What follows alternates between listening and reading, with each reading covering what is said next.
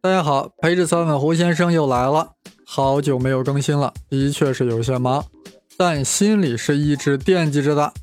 近期一些看了我的新书的朋友，纷纷给我指出书中有一些笔误啊，被发现频率最高的笔误呀，就是二百二十一页倒数第二行。爱因斯坦本人和其他物理学家根据广义相对论提出了四大语言啊，当然应该是四大预言。竟然打成了语言，这个笔误当然是拼音输入法导致的。中文的同音字呀，实在是太多了。我呀，完全是把自己放在一个读者的角度，也好好看了一遍胡先生写的这个宇宙的规则，觉得全书在涉及量子理论的时候呀，就是少说了量子力学的一个重要特质——非定域。本期节目呀，就是要把这个缺憾补上去。给自己的书打个补丁，一旦有了这个补丁，书中涉及的量子纠缠呀、势力贯穿呀这类的奇怪现象啊，都会迎刃而解。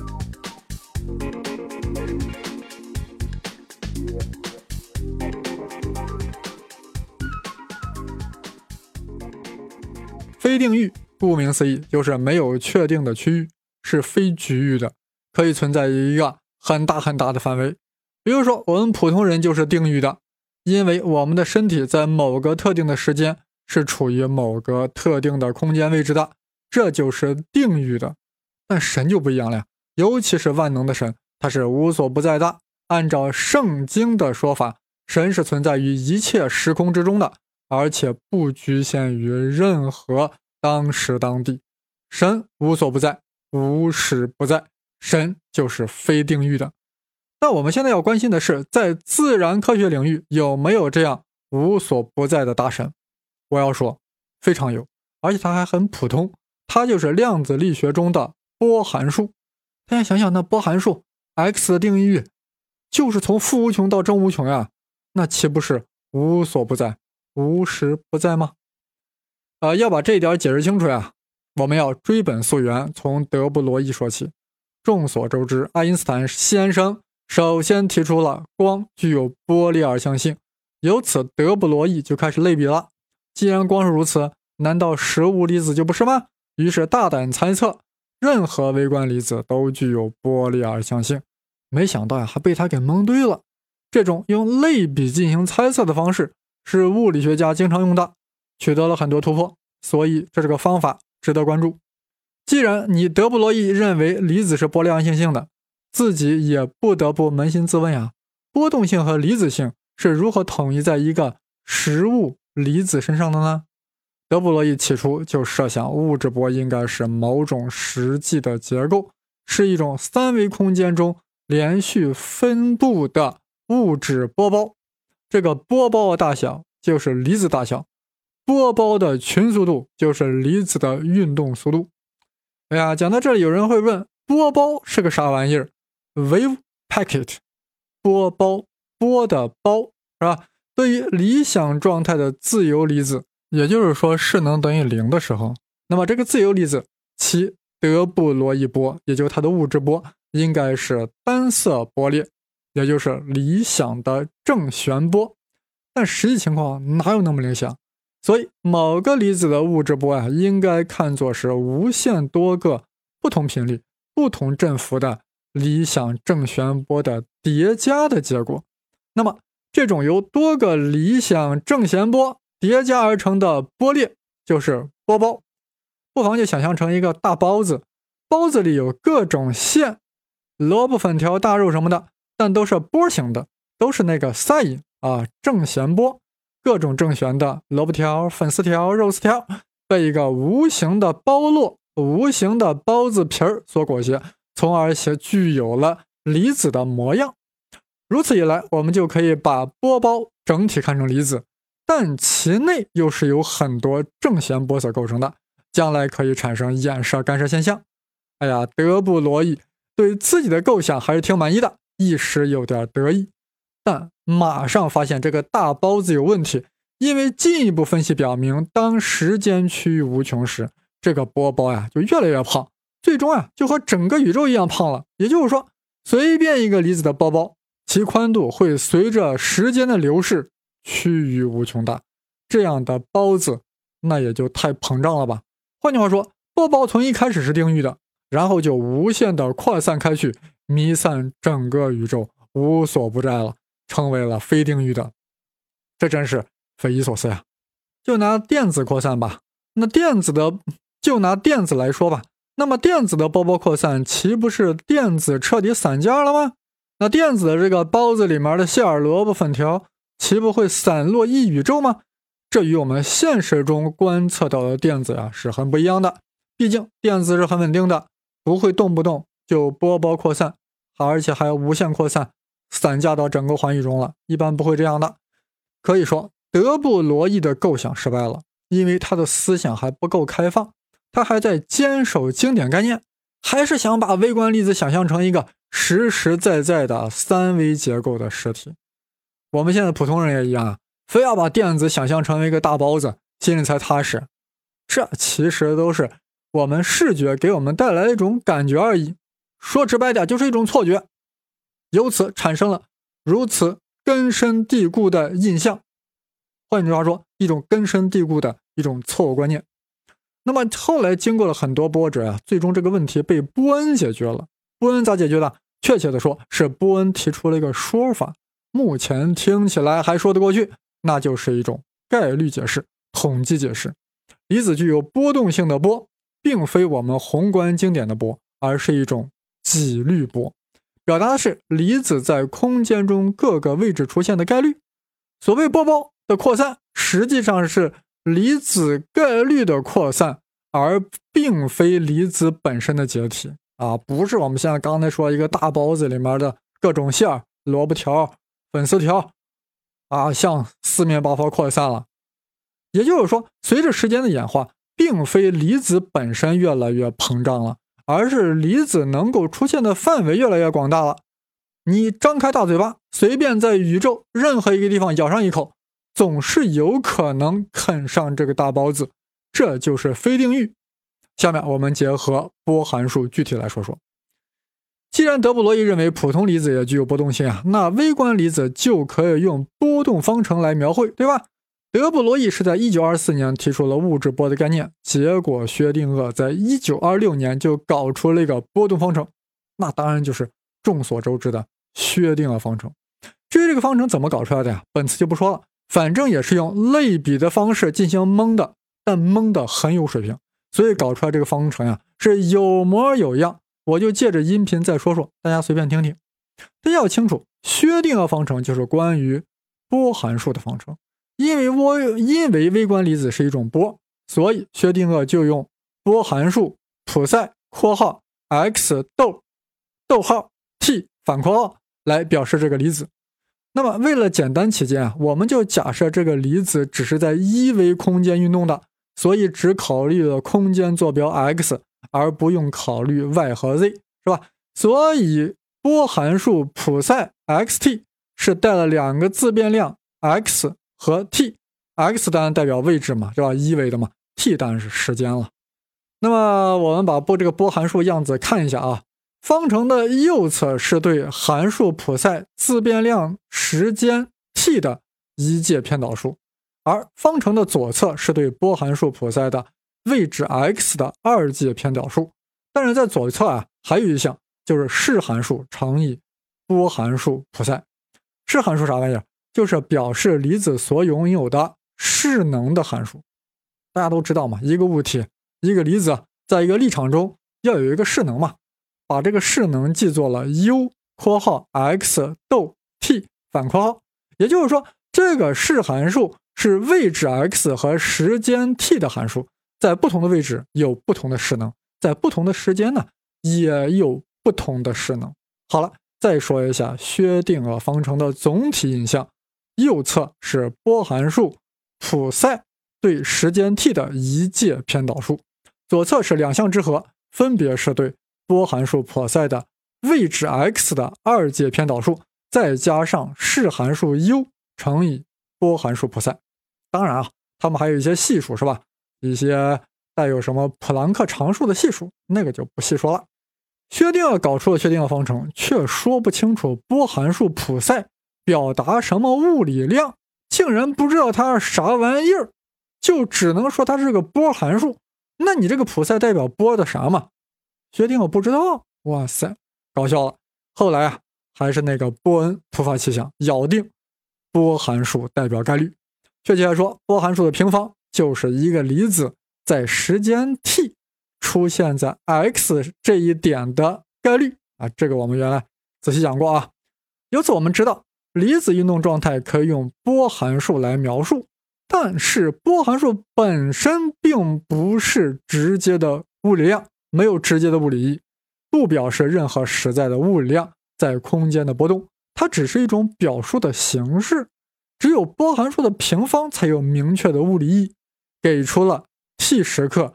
离子在空间出现的概率分布，但大家一定要注意，这个概率分布绝不是微观离子的真实密度分布，而只是一个概率分布而已。哇，是不是感觉很虚呀？是的，微观世界，我们原来认为实实在在的东西，越来越虚了。相反，我们原来认为实实在在的东西其实是不存在的。呃，这似乎将波动性和离子性啊统一在一起了啊，就用波恩这种方式，但也恰恰说明是不可能将经典的离子图像和波动图像同时赋予一个客观实体的。刚才说的内容，我们之前啊其实都讲过，书里更有详细的描述，但就是忽略了波函数普赛 x_t 的定义。这里 x 定义就是从负无穷到正无穷，也就是说普赛 x_t。所描绘的离子可以出现在负无穷到正无穷的任何一个地方，这就是非定域，它不在一个确定区域啊。当然，这里要排除一种特殊情况啊，就是离子处于无限深视景之中的时候，从而将离子限定在一个狭小范围了。但实际上呀，真实的物理环境哪有无限深的视景？也就是说，哪里有无穷大的势能呀？所以在实际情况中，普赛 x_t 的定义就是从负无穷到正无穷，也就是说，离子的位置 x 是可以取任何值的，离子是可以出现在任何一个地方的。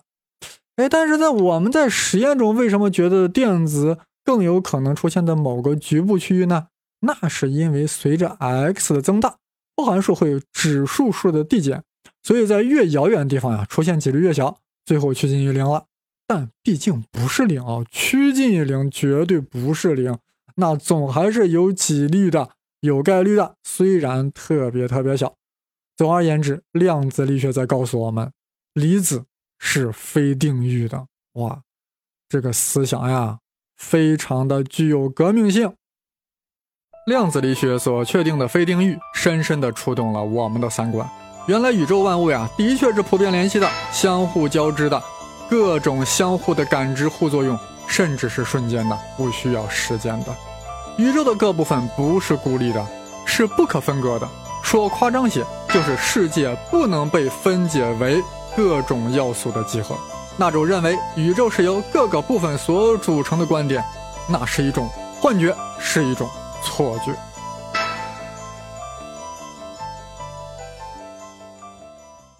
这个非定域概念啊，听起来是很惊人的，其实是早已有之，牛顿时代就有。啊，大家都知道万有引力定律嘛，是吧？就是万物之间都有引力嘛，而且这个引力大小取决于它们双方的质量大小以及相互之间距离的远近。正是因为地球与太阳之间的万有引力，所以地球绕着太阳转。但问题是，地球是如何感受到了太阳的引力？同样。太阳是如何感受到了地球的引力？它们之间又没有一个棍子互相捅着对方呀？那双方如是如何传递作用力的呢？说的更神奇一点，地球是怎么知道了太阳的质量，同时还感受到了太阳的距离，于是地球就发出了它应该发出的力度，而太阳呢，还正好以同样的力回应了地球。哇，好神奇啊！他俩之间隔那么远。是用什么方式进行沟通和磋商的，以至于双方非常平等的为对方献出了同样大小的力呢？尤其是这个万有引力还是瞬间发生的，就是说，两个星体之间发生引力根本就不需要时间，力的传递是瞬间完成的。这种超越了距离的力，也就是超距力，是怎么做到的呢？牛顿也想不通呀。也就是说，牛顿搞出来的万有引力本身就是非定域的。为什么瞬间产生了引力？因为这个力本身就弥散在宇宙空间，所以只要是在这个空间的物体，就会瞬间感受到这个力，而不必有任何时间的等待。哇，两个星体的物理行为无需任何介质就可以保持一致，相互对对方施加同样的引力，这可是妥妥的非定域啊！连牛顿都不相信有这样的超距力，所以非常苦恼，甚至认为自己的万有引力极其荒谬。告诉大家，千万别把它当回事儿。哎呀，胡先生不禁感慨呀，牛顿是一个真正的科学家呀，并没有因为自己的理论的巨大成功而认为万有引力就是真理了。总而言之呀，牛顿的内心是无法接受一个非定域的万有引力的。啊，后来的物理学家啊，为了解释这个超距力，为了圆这个场子，给了几种说法。一个就是引力场嘛，说的就是，哎，这个地球呀，不管周围是否有别的天体，早早的就布下了一个场子，也就是说，从地心向外发出了引力线，构成了地球的引力场。凡是落在这个场子里的呀，就会感受到地球的引力，而且是瞬间的。呃，这样解释还是挺不错的啊，就是整个引力场呀，特别虚。啊，贼像是人为构造出来的概念，而且这个引力场又成了非定域的。那你想，只要地球诞生的那一刹那，地球的引力线是不是就通向全宇宙了呀？所以地球的引力就是非定域的了。爱因斯坦是非常不喜欢超级作用的啊，他因为他认为能量和信息的传递速度有个极限，那就是光速。你这个超距力不但超距，而且瞬间。那就意味着是超光速的呀。其实我相对论所能接纳。确切的说，爱因斯坦认为两个离子之间的信息传递速度不能超过光速，不存在超距作用，这就是定域性原理。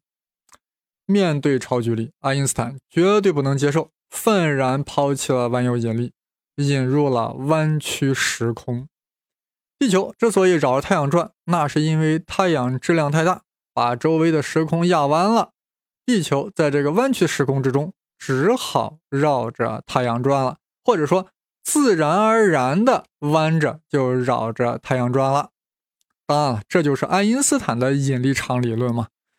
既然物体的质量令时空弯曲，那么一旦物体的质量发生变化，时空的弯曲程度就会变化，形成涟漪一样的波，就会向外传播，这就是引力波。有了这个引力波，是不是就有了传播时间呀？引力波是光速嘛，那就不是瞬时了。爱因斯坦似乎用引力波否定了万有引力的瞬间性，这不是瞬间的，要有引力波来传递的。而引力波是光速，那也是需要时间才能到达某个特定位置的。但仔细想，有问题啊！就拿太阳来说，太阳从一诞生那一刻起。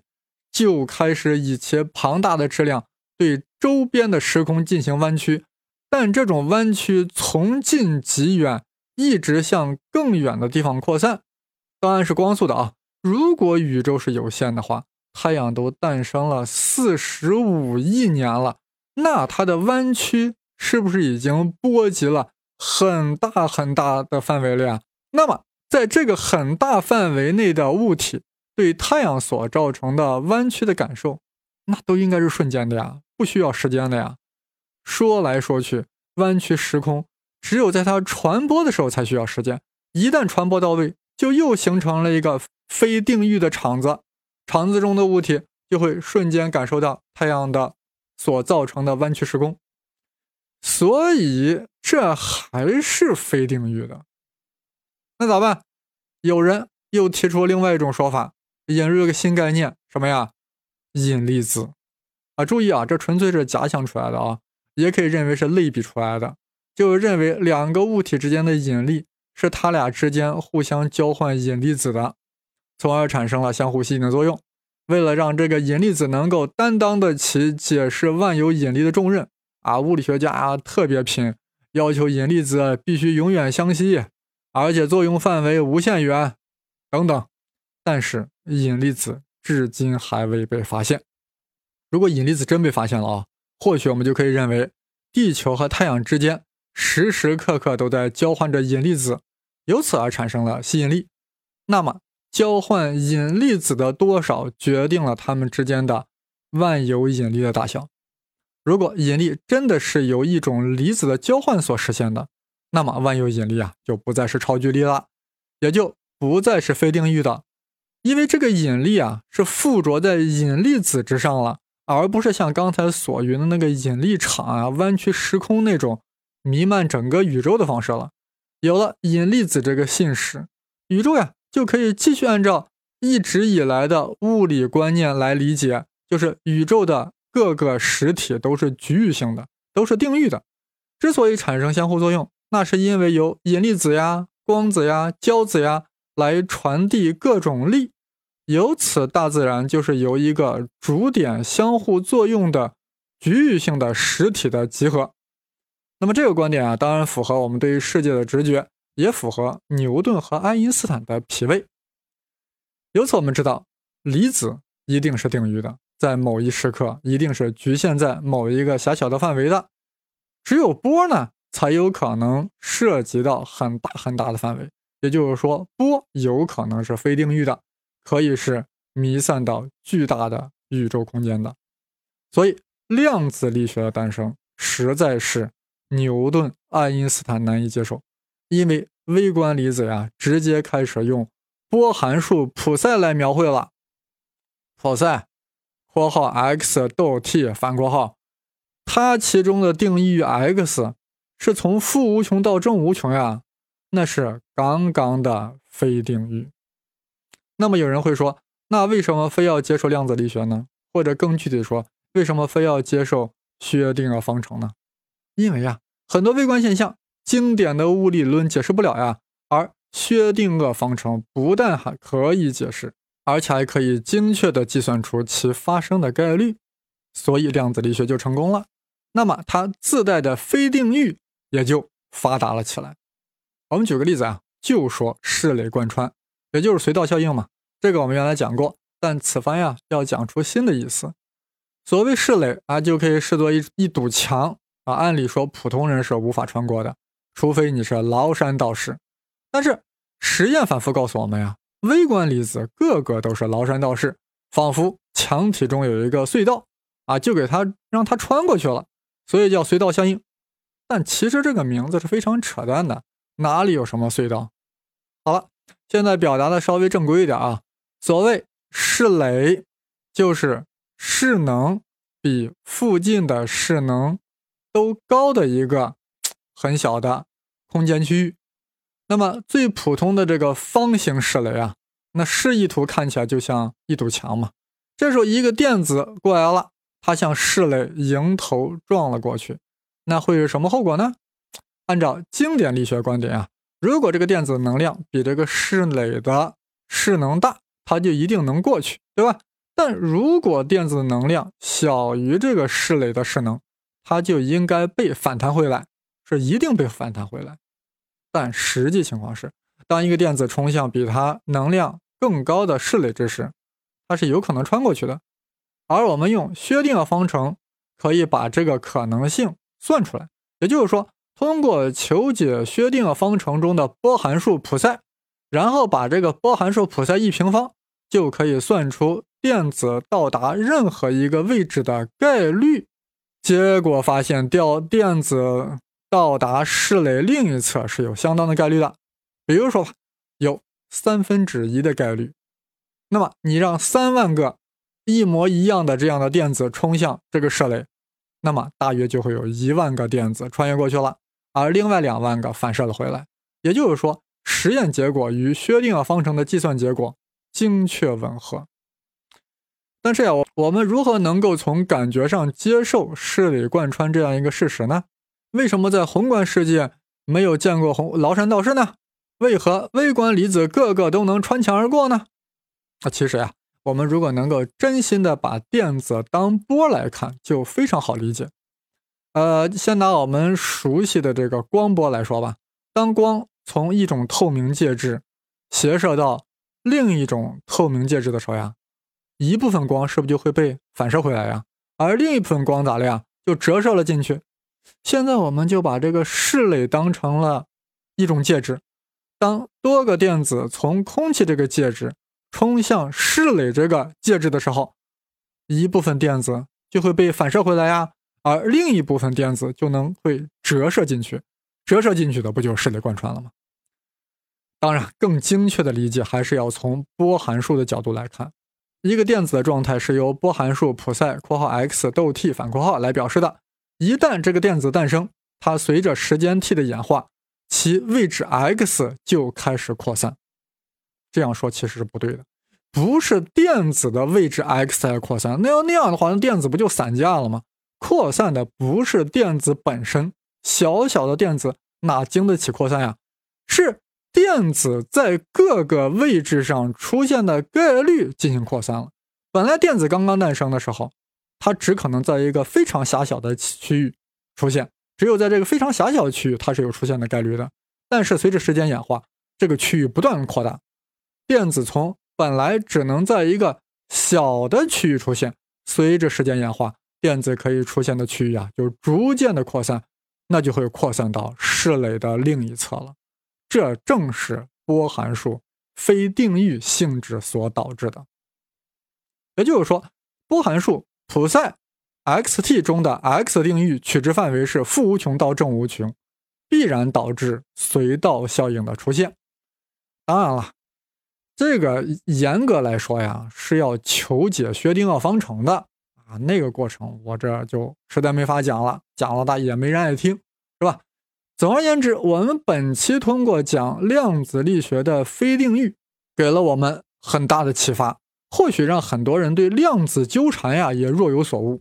如果离子是非定域的，那幽灵般的超距作用，那似乎也是必然的了呀。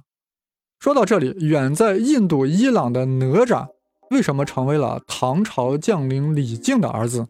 难道这也是因为哪吒的非定域性所导致的吗？哎，有兴趣的朋友啊，可以听一下我的另一个栏目《胡先生文史札记》，当然是带竹字头的“生”，那里啊正在更新哪吒系列。下一期培智 seven，胡先生准备讲讲非定域与量子纠缠之间的关系。好了，我们下次再见。